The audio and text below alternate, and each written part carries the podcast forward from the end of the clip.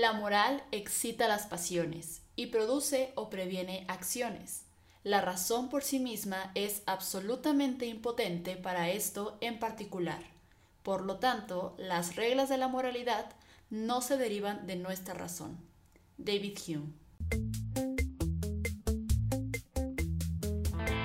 La sabiduría no tiene un final, pero podemos afirmar que su antecedente es la curiosidad.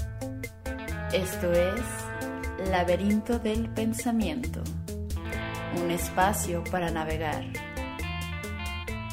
Conduce Cintia Santana.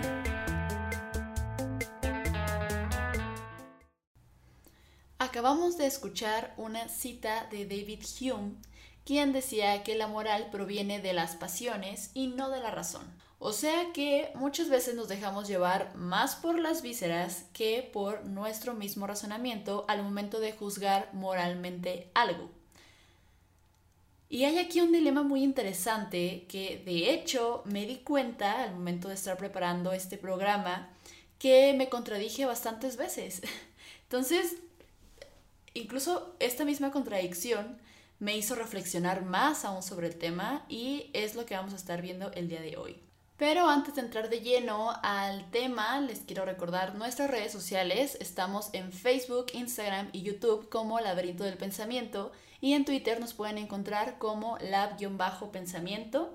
Eh, también les quiero dar las gracias porque ya vamos a llegar a 100 suscriptores en el, en el, en el YouTube para que vayan allá a suscribirse. Nos faltan dos suscriptores, dos para llegar a 100. Entonces, suscríbanse. Si les gusta el contenido, jalen. Está chido. Y en el Spotify, pues también ahí nos pueden encontrar y que el Google Podcast y que el Podcasters y todas esas plataformas, ¿no? Eh, pero bueno, ya entrando de lleno al programa, muchachos, hace unas semanas me enteré de que en la Universidad de Edimburgo, eh, universidad en la cual asistió David Hume, había un edificio grande que creo que incluso era el más importante de todo el campus. Y eh, este edificio tenía por nombre David Hume, porque pues fue uno de los estudiantes más destacados en toda la historia de la universidad debido a sus grandes aportes que hizo tanto en filosofía como en psicología. Pero, pues, ¿esto qué, no? O sea, ¿por, ¿por qué le estoy contando esto? ¿Qué fue lo que pasó? Resulta que recientemente varios de los directivos de la universidad decidieron remover el nombre de David Hume de este edificio. ¿Por qué? Por la siguiente razón. Abro cita. Todo viene de una nota a pie de página de su libro sobre los caracteres nacionales de 1753, que dice así. Sospecho que los negros son naturalmente inferiores a los blancos. Rara vez hubo una nación civilizada de esa complexión, ni siquiera un individuo eminente en la acción o la especulación. No hay ingeniosas manufacturas entre ellos, ni artes, ni ciencias. Hay esclavos negros dispersos por toda Europa y en ellos no se ha descubierto ningún síntoma de ingenio. En Jamaica, sin embargo, se habla de un negro que toma parte en el aprendizaje, pero seguramente se le admira por logros exiguos, como un loro que ha aprendido a decir varias palabras. Cierro cita. Ok, pues claramente, si, o sea, imagínense, si esto fue dicho, y no solo dicho, sino escrito en un libro, que pues ya, o sea, al estar plasmado en un libro, eso quiere decir que va a estar ahí por el resto de del tiempo de la humanidad. Si esto fue escrito en 1753, cuando el contexto del autor, eh, pues normalizaba todavía eh, la esclavitud y, el racismo, ¿no? Imagínense que alguien diga estas palabras actualmente. O sea, si, están intentando cancelar, por llamarlo de alguna forma, a David Hume por algo que dijo en 1700 y cacho, y aparte que ya está muerto, ya no puede decir nada al respecto, solamente nos quedamos con, con, con esta juzgación a partir de nuestro contexto hacia el suyo y hacia su persona, claramente. Imagínense que alguien lo diga ahorita nadie le va a hablar, nadie se va a juntar con él, chusma chusma, e igual eh, pues hasta la cárcel puede llegar a dar por promover el odio, ¿no? Este, el, el discurso de odio. Pero estamos hablando de 1753 en Inglaterra. Faltaba un poco más de 80 años para que oficialmente se aboliera la esclavitud en las Inglaterras, de donde era David Hume. Fíjense, encontré esta información. En 1807 se prohibió la trata de esclavos en el territorio de Inglaterra a través del Acta del Comercio de Esclavos. El 23 de agosto de 1833 se aprobó la ley de abolición de la esclavitud y el 1 de agosto de 1834, un año después, quedaban libres todos los esclavos de las colonias británicas. Fíjense, o sea, David Hume, 1753, y fue hasta 1834 cuando ya oficialmente los esclavos quedaron libres de, estas colonias, ¿no? Entonces faltaba un buen rato para que, para que llegara este momento, ¿no? Como este, estas leyes que dan origen a toda nuestra moralidad actual. O sea, yo me imagino que en el contexto, cuando Hume estaba escribiendo esto, pues ni siquiera se le pasaba por la cabeza, ¿no? O apenas se, estaba formando esta, esta crítica, este pensamiento de por qué si alguien es de diferente raza es inferior o superior eh, o tiene mejores habilidades mentales, no sé, mayor inteligencia o qué sé yo, ¿no? Además de que claramente pues no tenían los mismos accesos educativos que o sea, los negros que, los blancos, ¿no? Entonces eso también influye bastante en, cómo culturalmente se, pues hay esta diferencia tan notoria en la sociedad. Entonces, si lo leemos desde ahorita, desde la actualidad, pues es algo terrible, es algo que al menos ahorita ya, ya hay mucha conciencia respecto a ello, ¿no? Y uno lee y es como, ¿cómo es posible que David Hume eh, haya podido pensar este tipo de cosas y que fuera partidario del esclavismo y no sé qué, o sea, claro que van a pasar todos esos pensamientos por nuestra cabeza, ¿no? Y más si, no sé, pensando en los estudiantes actuales de la Universidad de Edimburgo, porque hay una torre llamada David Hume si él era un racista, o sea, ¿acaso estamos promoviendo el racismo? ¿Acaso mi universidad está promoviendo el racismo? o sea, se podrá llegar como a ese discurso, ¿no? Eh, y, dejando totalmente de lado todas las aportaciones filosóficas eh, de, sobre el conocimiento, todas las aportaciones en general que hizo este filósofo, ¿no? Y, una, y únicamente enfocándose en su vida personal, no tanto en su obra literaria o en su filosofía. Y uno lo piensa así, ¿no? Pues qué mal pedo que, que él haya pensado de esa forma, pero pues ya se murió, o sea, ya no hay nada que podamos hacer, quizás se murió pensando de esa forma y pues, pues, ¿qué, qué hacemos, no?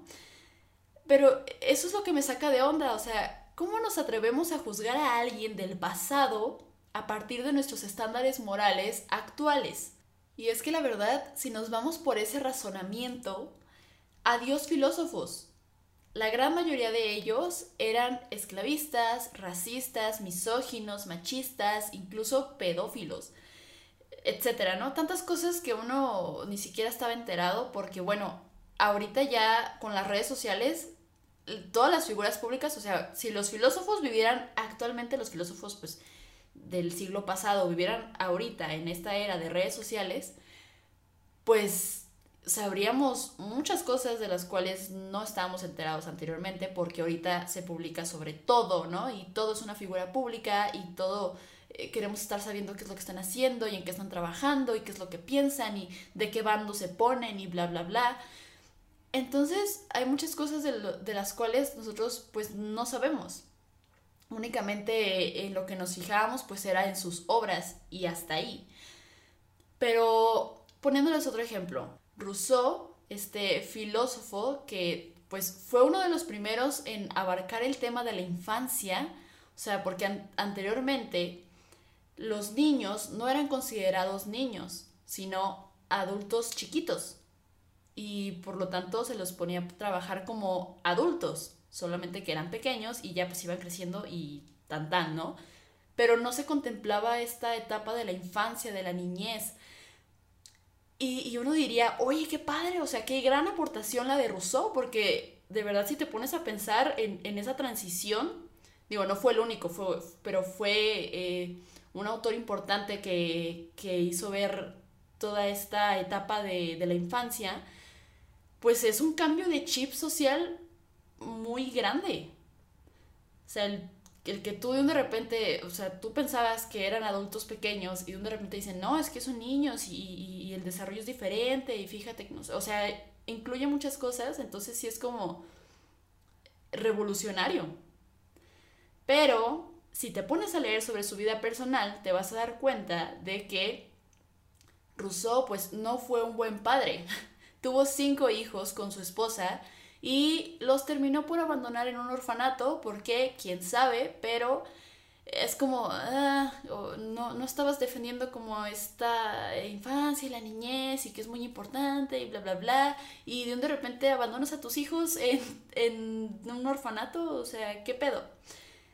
Entonces, son estas cositas que, la neta, hablando en cuanto a su filosofía, pues son cosas muy importantes que de verdad han, generado grandes cambios en, la sociedad, pero pues otra cosa ya es cómo ellos viven su vida, ¿no? O como nos decía un maestro en la universidad de ahí de filosofía, que Platón, Aristóteles y demás filósofos griegos pudieron hacer filosofía gracias a que tenían esclavos, o sea que no, sus mentes no estaban ocupadas en otra cosa más que en pensar y reflexionar y hacer filosofía.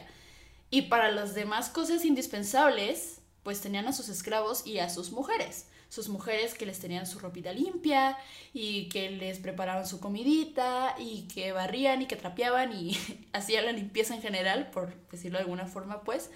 Y pues a sus esclavos que, pues, qué sé yo, ¿no? Hacían varias cosas eh, y gracias a eso ellos podían dedicar su tiempo a estas reuniones, a estar eh, dialogando con los demás y bueno, entonces si te pones a pensar pues tiene mucho sentido, incluso actualmente es muy difícil hacer filosofía por esa misma razón, porque uno tiene que estar pensando en qué, va a comer y qué voy a preparar y que la salida con la familia y que eh, los mandados y bla, bla, bla. Entonces, son varias cosas que te mantienen ocupado y en realidad no te puedes enfocar en pensar, en reflexionar, en, vaya, pues, estar cambiando constantemente de pensamiento siquiera, ¿no? Pero bueno, volviendo al tema del contexto de Hume, y sobre cómo es que nos atrevemos a juzgar desde el presente con todos estos nuevos preceptos morales que incluso ahora mismo resultan novedosos, debemos separar el arte del artista. Bueno, no debemos, pero yo me inclino más por la postura de que sí hay que separar el arte del artista. Pero aquí pasa la contradicción. Porque a pesar de que considero eh, importante tomar en cuenta el contexto de los autores para comprender la obra o para comprender por qué Hume dijo tal cosa, también defiendo la postura de separar el arte del artista. Pero si defiendo esa separación, ¿por qué argumento la situación de Hume con su contexto? ¿Mm? Ahí está mi contradicción. Entonces, esto me hizo pensar muchas cosas e investigar algunos temas, entonces pues, se los voy aquí a presentar, ¿no? Algo que debemos tener muy en cuenta es que un artista no puede ser llamado como tal sin su obra de arte. Así que desde aquí afirmamos que necesariamente el artista está ligado a su arte, porque el artista no es sin su arte, pero ¿el arte es sin el artista? Vamos a abarcar este tema desde las distintas posturas, viéndolo como una dualidad, ¿no? Ya sabemos aquí todo es dualidad y después nos vamos directo a los matices. Dos posturas respecto a este tema. No se debe separar el arte del artista porque el problema de la identificación.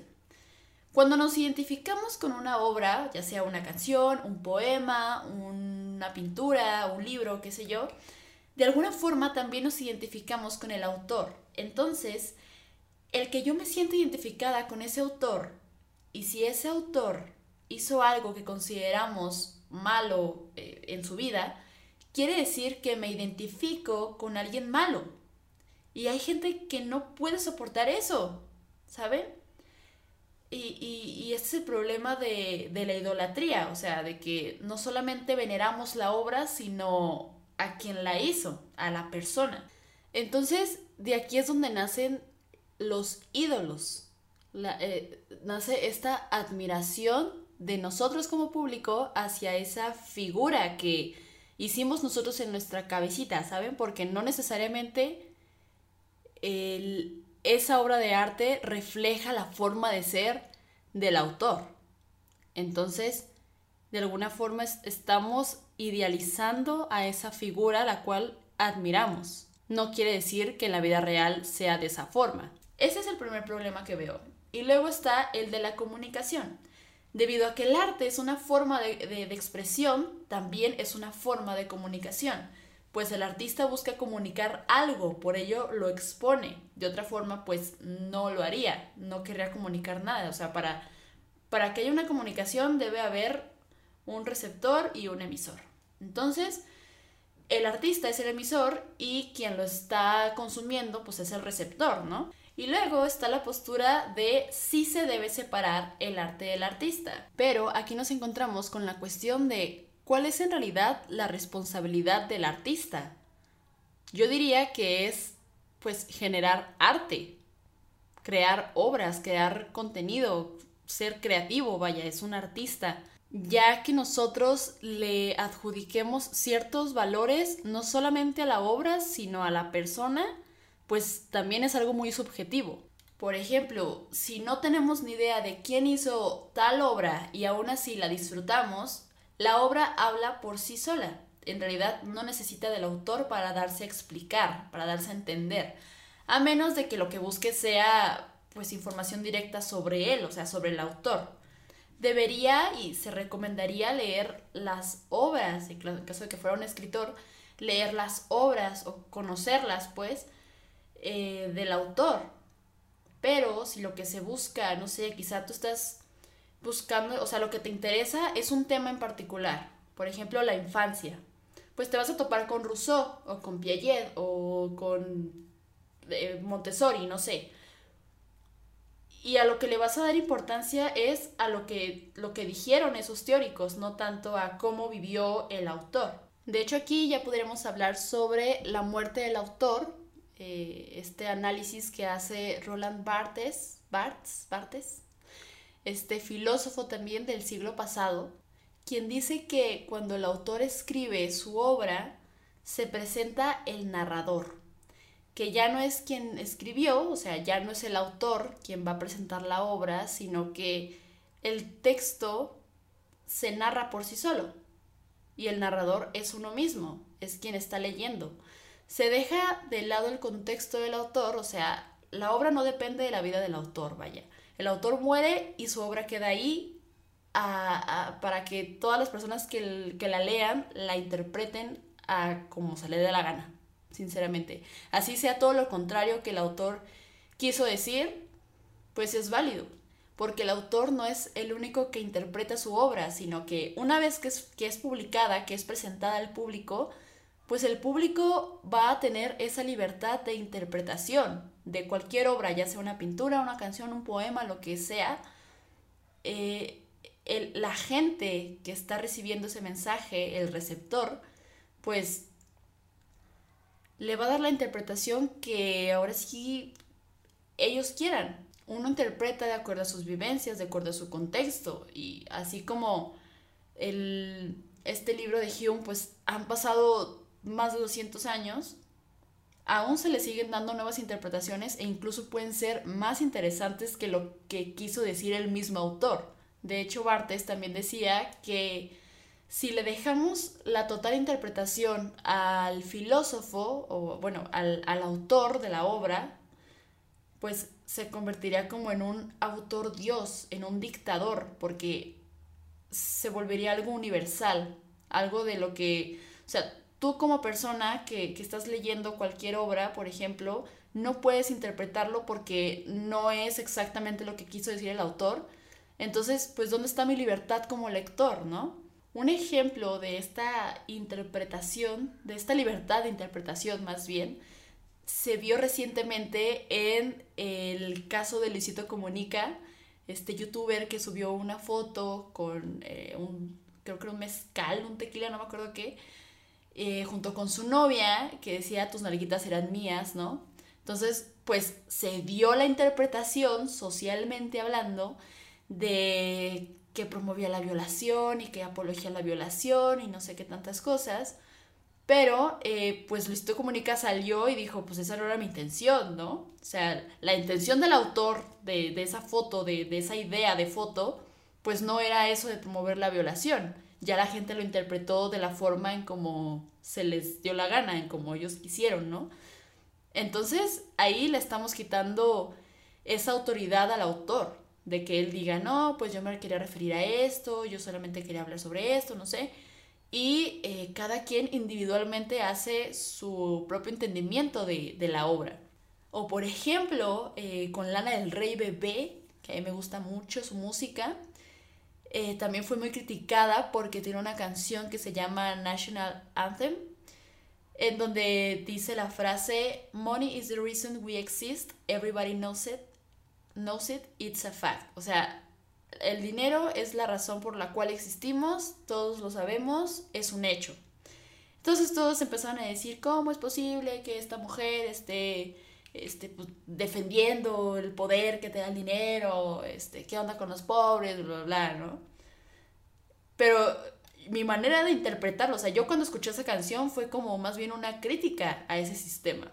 O sea, tú escuchas la canción y, y es muy, muy egocentrista entonces yo lo vi como una crítica, o sea, en general, no nada más a lo del dinero, sino como a ese egocentrismo, ¿no? O otro caso muy famosillo, pues el de Gloria Trevi.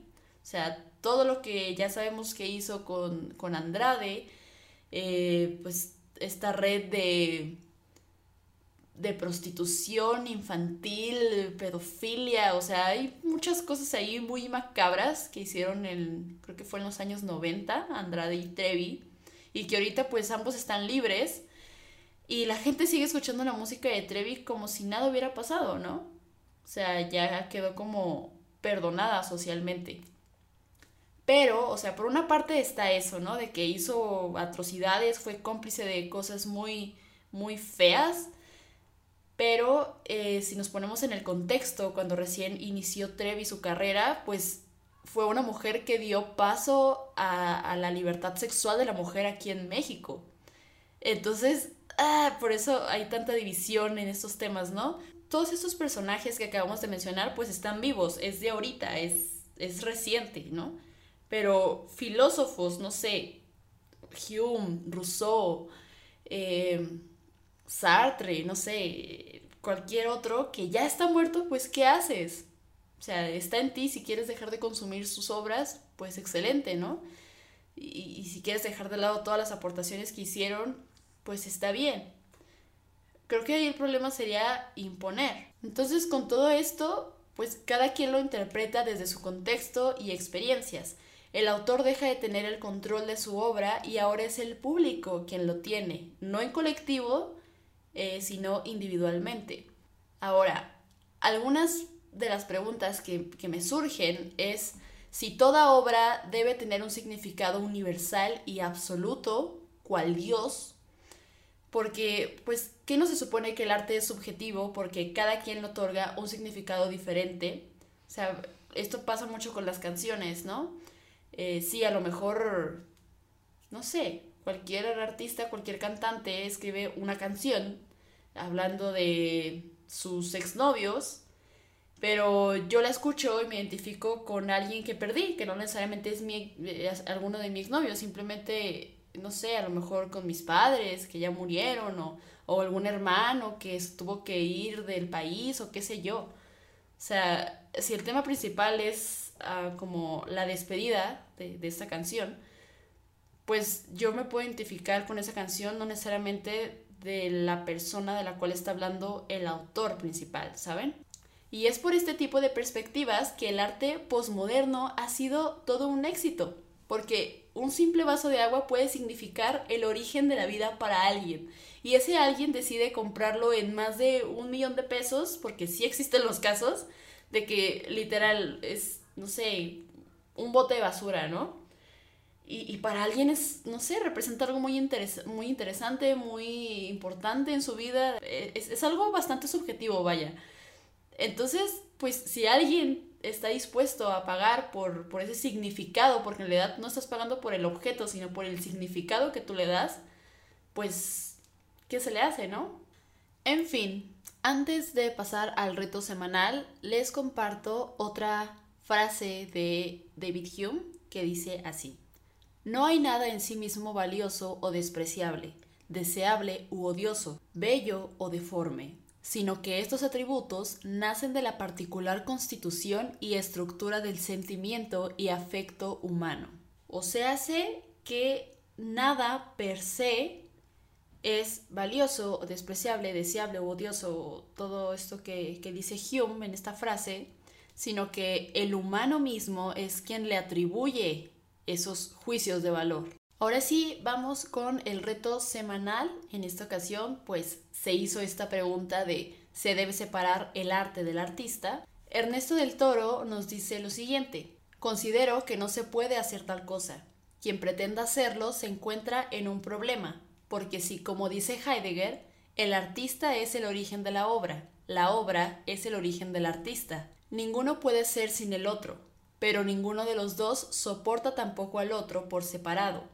El artista y la obra son en sí mismos y recíprocamente por medio de un tercero que viene a ser lo primero, aquello de donde el artista y la obra reciben sus nombres, el arte.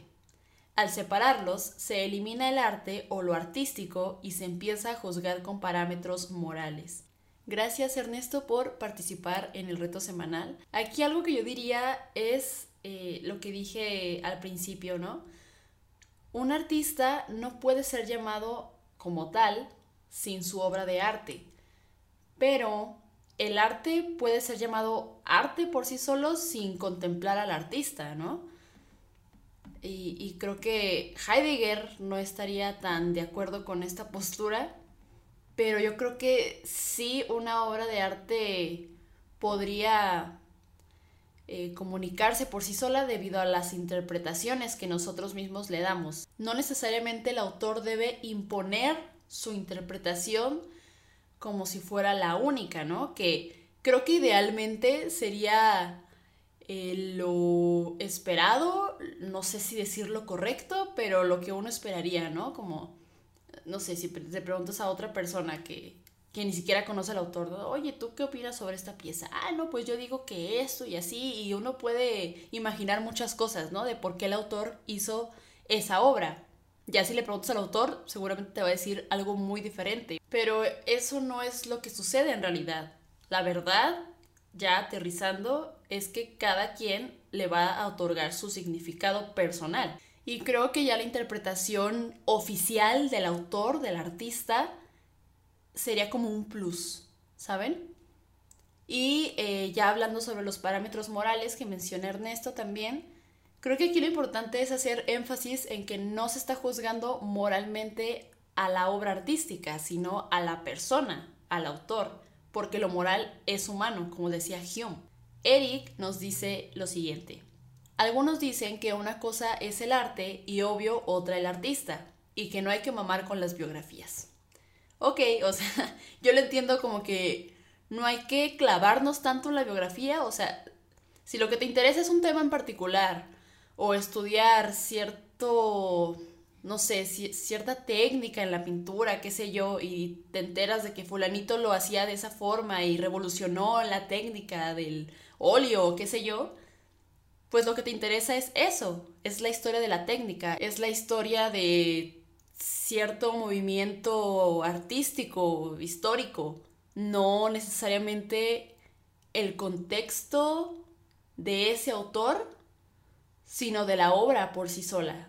Diógenes la perra, me encanta su nombre, eh, nos dice esto totalmente, o sea, sí se debe separar, ella está de acuerdo con eso, ya que si no se puede, se puede perder valiosa información o relatos.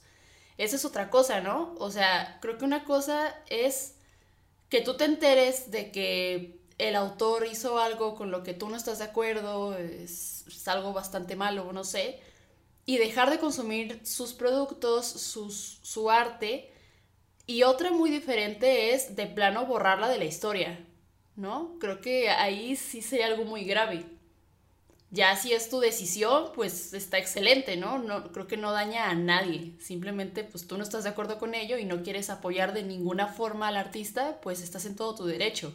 Pero si ya se impone el quitar de forma definitiva eh, el arte de, de algún artista, híjole, ahí sí creo que no estaría de acuerdo y, y es cuando se pudiese perder valiosa información o relatos, como dice Diógenes la perra. César Camacho nos comenta, no, creo que no.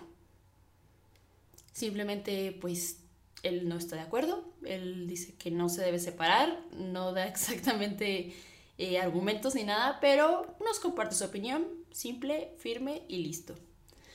Eh, y Pedro Padilla nos dice lo siguiente, creo que depende mucho de cada caso, hay muchas variables a tomar en cuenta. Personalmente me inclino más por el sí aunque creo que es una decisión que cada quien debe tomar y no hacerse una regla universal. Exactamente, creo que tal cual como dice Pedro, eh, el que no se haga una regla universal sí es muy importante porque estoy de acuerdo en que cada quien puede decidir si seguir consumiendo cierto arte o no y es respetable. Gracias a los que participaron en este reto semanal. Y bueno, ya eh, concluyendo, me pongo a pensar en qué tan necesario es que idolatremos a, a esas figuras, ¿no? A esos artistas. Creo que de ahí surge el problema, porque si únicamente nos gusta alguna de sus obras y ya, pues qué chido, ¿no? O sea, tú le das ese significado a esa obra en específico, a esas obras, y no necesariamente tienes que idolatrar, que seguir, que eh, como ese fanatismo, ¿no? Hacia, hacia el artista. Por eso nos fijamos tanto y juzgamos moralmente a la persona, no tanto a la obra.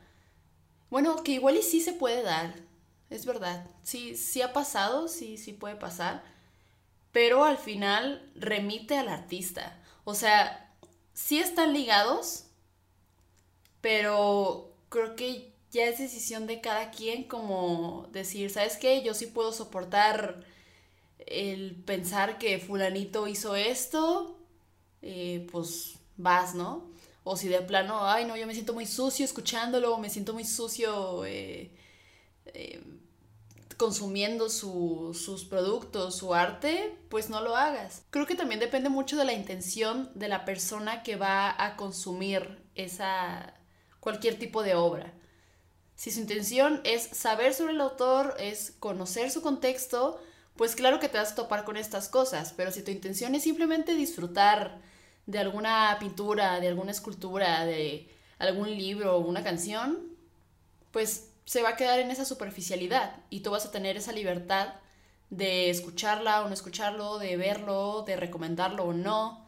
Entonces creo que mientras sigamos teniendo esa libertad, o sea, que dependa de cada quien, pues no tengo ningún problema y me parece excelente. Y pues al final somos nosotros mismos quienes le ponemos significado a la obra. Como decía Bartes, el autor muere cuando comienza a hacer su obra, porque de alguna forma ya no es de él, ahora es de todos, de todos aquellos quienes le vamos a dar un nuevo significado, una nueva interpretación. Creo que al final no creo que el debate sea en dejar o no de consumir algún, algún arte, sino en apoyar o no al artista, ya que pues el apoyo consiste no necesariamente en consumir su arte, sino en que se beneficie de él, o sea, de que tú de alguna forma apoyes económicamente o emocionalmente incluso al autor, al artista, ¿no? Y todo esto nos remite a lo que decía Hugh nuevamente. La moral no viene de la razón, sino de las pasiones, y de ellas se desprende la voluntad. Así que, como les decía, la voluntad, o sea, uno decide si quiere o no hacerlo, escucharlo, consumirlo. Mientras se tenga esa libertad, todo está chingón. Y sobre, sobre todo este problema de idolatrar a los demás, o sea, ¿necesitamos ídolos? ¿Necesitamos idolatrar a alguien? ¿Será indispensable para nuestra cultura, para nuestra especie? Es un tema que me interesó bastante y de hecho estoy pensando en hacer algún programa sobre, sobre ese tema. Entonces, pues próximamente voy a hacer un análisis sobre la idolatrancia, la idolatría, porque sí, creo que mucho del problema parte de ahí, ¿no? De que la gente de verdad incluso llega a ver como dioses, como seres divinos a personas por el simple hecho de que les gusta pues lo que hacen, les gusta su contenido y y siempre, es que eso es lo peligroso del fanatismo, o sea, que se justifique cualquier acción por el simple hecho de que, pues, te gusta lo que hace y ya, simplemente por eso. Incluso muchas veces se llega al punto de que ni siquiera es lo que hace, sino por cómo se ve físicamente, de, ah, sí, puede hacer lo que sea porque eh, es guapo, es guapa y, y ya, ¿no? Entonces llega un punto como de, no, espérate, o sea una cosa es que justifiques lo que hace y otra cosa es que te guste lo que hace artísticamente hablando, ¿saben? Pero bueno, eh, es un tema muy interesante. Eh, eh, ambas posturas están, pues la verdad tiene muy buenos argumentos. Y, y pues claro, ¿no? Siempre hay que considerar al artista, pero les digo, creo que también depende mucho de la intención que uno como público, como espectador, O sea, si vas a buscar un tema en específico o si vas a buscar sobre eh, la biografía de ese autor en específico o el contexto del autor y de la obra. Entonces, bueno, hay, hay muchas variables, como decía Pedro en su comentario, eh, que contemplar. Si tú estás a gusto haciéndolo, si no te sientes bien haciéndolo, pues tienes completa libertad en, en consumir o no consumir. Entonces, pues esto sería todo. Muchas gracias a quienes escucharon, a quienes vieron en YouTube. Ya saben que nos encuentran en redes sociales como Laberinto del Pensamiento y en diferentes plataformas de podcast. Cada sábado hay nuevo programa. Y si les gustaría que hablara de algún tema en específico, pues escríbanos ahí que en el Facebook o que, en el Instagram. Y pues ya, vamos añadiendo a la lista de temas próximos. Gracias. Bye.